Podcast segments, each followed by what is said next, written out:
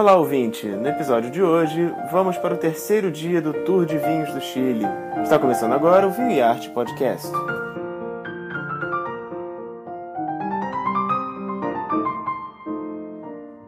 Oi, Maria! Chegamos ao terceiro dia da viagem. Como é que estão as coisas por aí? Oi, Marcelo. Esse terceiro dia de viagem foi maravilhoso. A gente está sendo super agraciado com um tempo super bom, bonito, céu azul. Quem confere as fotos lá no Instagram tá vendo o que perdeu quem não veio e o que pode vir a curtir no ano que vem aqui em março com a gente. Mas o objetivo nosso aqui do programa é trazer não só ideia dos tours que a gente faz, mas também dicas para quem por conta quiser vir conhecer essas paisagens maravilhosas do mundo do vinho.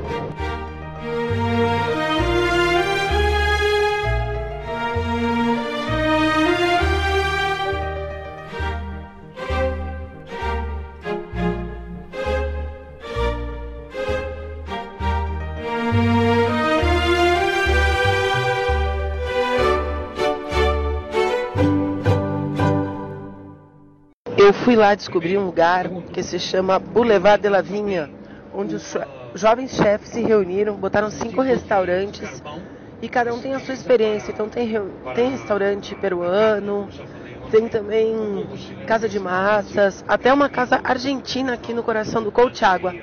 O que me destacou foi um chamado Por Alma, que o chefe tem um projeto chamado Cooking Show. E aí você vai lá e ele te conta a história da gastronomia chilena, preparando seis pratos e você participa da, da elaboração do prato e ainda por cima prova tudo. Muito legal. Quem for a Santa Cruz não pode perder.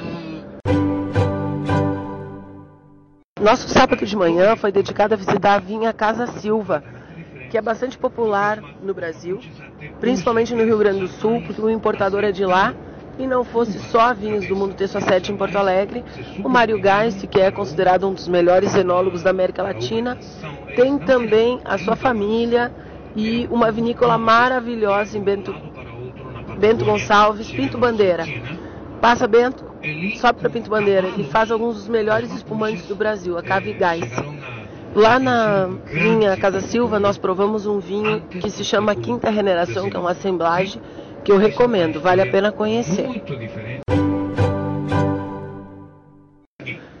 Depois a gente retornou a Santiago e teve muita sorte de estar acontecendo um evento bem especial que é a Feira Move, do Movimento dos Vinhateiros Independentes, no Pátio Bela Vista, que é um lugar tradicional aqui em no bairro Bela Vista, boêmio, que reúne restaurantes, lojinhas, um astral bem bacana. E aí foi a oportunidade de provar mais de 25, 30 vinhos feitos pela, por essa agremiação de pequeninos produtores.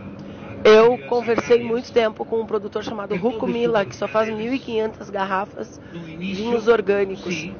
Foi para mim a surpresa. Fora o Trabum, que também adoro, do Vale do Cachapolau.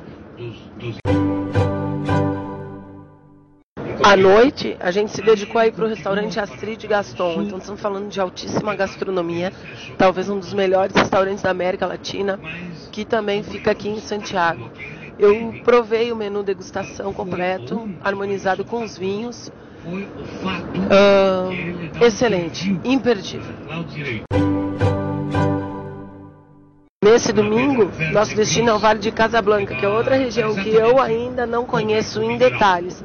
Loguinho volto e conto tudo isso para vocês.